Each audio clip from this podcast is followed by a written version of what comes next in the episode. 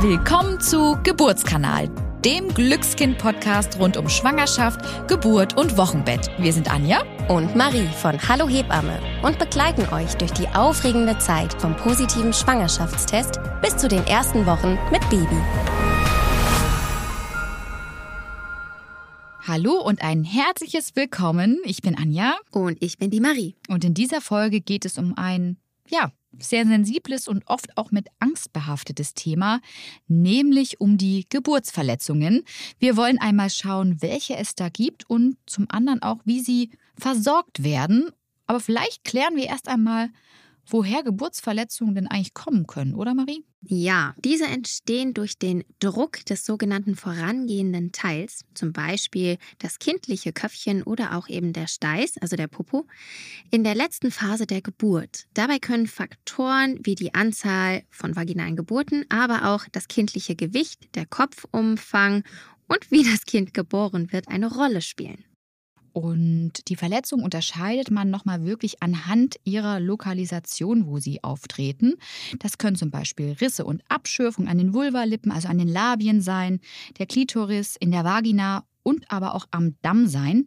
Beim Dammriss wird der Grad der Verletzung zusätzlich nochmal je nach Ausprägung genauer definiert. Tiefer wollen wir da gar nicht in die Thematik einsteigen. Das ist nur, dass ihr mal so einen ungefähren Überblick bekommt. Und was da auch nochmal für euch an der Stelle wichtig ist zu wissen, der berühmt-berüchtigte Dammschnitt, also die Episiotomie, darf nach aktuellen geburtshilflichen Vorgaben nur noch nach einer strengen Indikationsstellung und nicht mehr standardmäßig während einer Geburt durchgeführt werden. Ich glaube, das nimmt noch der ein oder anderen Frau, die diese Folge gerade hört, vielleicht auch ein wenig Sorge und Angst.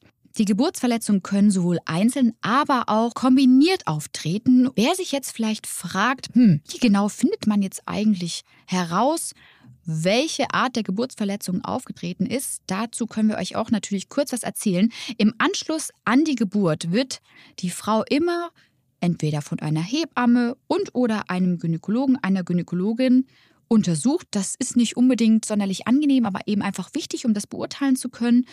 Und bei entstandenen Schürfungen wird in der Regel nichts unternommen, denn diese heilen schnell und unkompliziert von ganz alleine ab.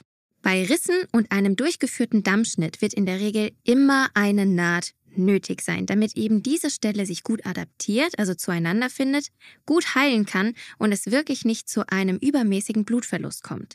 Das geschieht meistens oder eigentlich immer in Lokalanästhesie unter sterilen Bedingungen eben durch die Hebamme oder einem Arzt, einer Ärztin. Das Gute ist, dass die verwendeten Fäden in der Regel selbstauflösend sind und so nicht gezogen werden müssen und sich eben selbst auflösen. Übrigens zählt auch die Naht nach einem Kaiserschnitt zu den Geburtsverletzungen. Hier gibt es die Möglichkeit, die Wunde zu nähen, zu klammern oder auch zu kleben. Das kommt immer ein bisschen auf die Klinik darauf an und tatsächlich auch auf das Gewebe der Frau.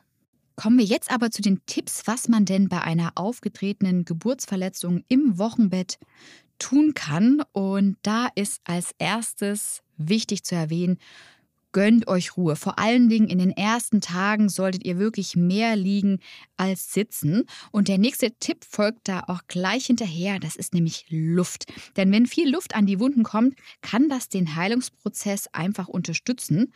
Dafür könnt ihr entweder zum einen atmungsaktive Vorlagen verwenden, die ihr euch in Baumwollunterhosen einlegt oder aber auch diese schicken Netzhöschen, wie ich immer so schön sage, aus der aktuellen Sommerkollektion verwendet, die es ja standardmäßig eigentlich in den Geburtshäusern und auch in den Geburtskliniken eben gibt. Aber ihr könnt auch ab und zu mal komplett unten ohne liegen. Da ist es nur wichtig, dass ihr wirklich nicht vergesst, eine Unterlage euch unterzulegen, bevor ihr euch auf die Couch legt oder dann eben ins Bett, weil sonst der Wochenfluss natürlich äh, dazu eine Verunreinigung sonst führen kann. Außerdem kann es sinnvoll sein, die Wunden immer mal wieder abzuspülen. Dazu einfach während und oder nach dem Toilettengang klares Wasser, das kann körperwarm, aber auch etwas kühler sein, über die Stellen geben. Nach Rücksprache mit der Hebamme und oder eurem Frauenarzt, der Frauenärztin, könnt ihr auch noch heilende Zusätze ins Wasser geben, wie zum Beispiel Calendula oder Co. Das Wasser steigert das Wohlbefinden und lindert das Brennen beim Wasserlassen. Ganz wichtig ist, dass die Wischrichtung beim Toilettengang immer immer beachtet wird. Das heißt, es wird immer von vorne nach hinten gewischt, damit keine unerwünschten Keime in den empfindlichen Intimbereich gelangen. Außerdem solltet ihr vermeiden, im Schneidersitz zu sitzen, weil das zu Spannungen an den Nähten führen kann und tatsächlich auch nicht gut für den Beckenboden ist. Und weil das ja manchmal ganz unbewusst passiert, dass man so einen Schnellsitz geht, hier noch ein kleiner Spruch, das steht dann immer quasi, wir beide hier mit erhobenen Zeigefinger hinter euch, kein Schneiderlein im Wochenbett. Natürlich wollen wir euch auch beim heutigen Thema nicht ohne einen Hebammen-Insider gehen lassen. Der lautet diesmal, wenn ihr Schmerzen bei der Versorgung, also bei der Naht eurer Geburtsverletzung habt, sprecht das bitte offen und ehrlich an. Und wenn ihr das vielleicht in dem Moment nicht gut könnt, dann gebt das eurer Geburtsbegleitung vielleicht als Aufgabe mit, dass die das dann wirklich in dem Moment offen kommuniziert. Denn nur wenn das wirklich gesagt wird, dann kann euch entweder ein Lokalanästhetikum oder aber auch ein zusätzliches Schmerzmittel gegeben werden. Denn ihr müsst hier wirklich nicht unnötig tapfer sein. Ganz genau. Und mit diesen Worten verabschieden wir uns für heute und freuen uns schon auf die nächste Woche. Dann zum Thema Kaiserschnitt. Also in welchen Fällen ein Kaiserschnitt gemacht wird und wie dieser bzw. das ganze drumherum eigentlich abläuft.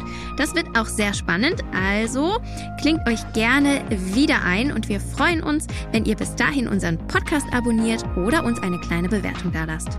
Tschüss und bis zum nächsten Mal bei Geburtskanal, dem Wissenspodcast von DM Glückskind.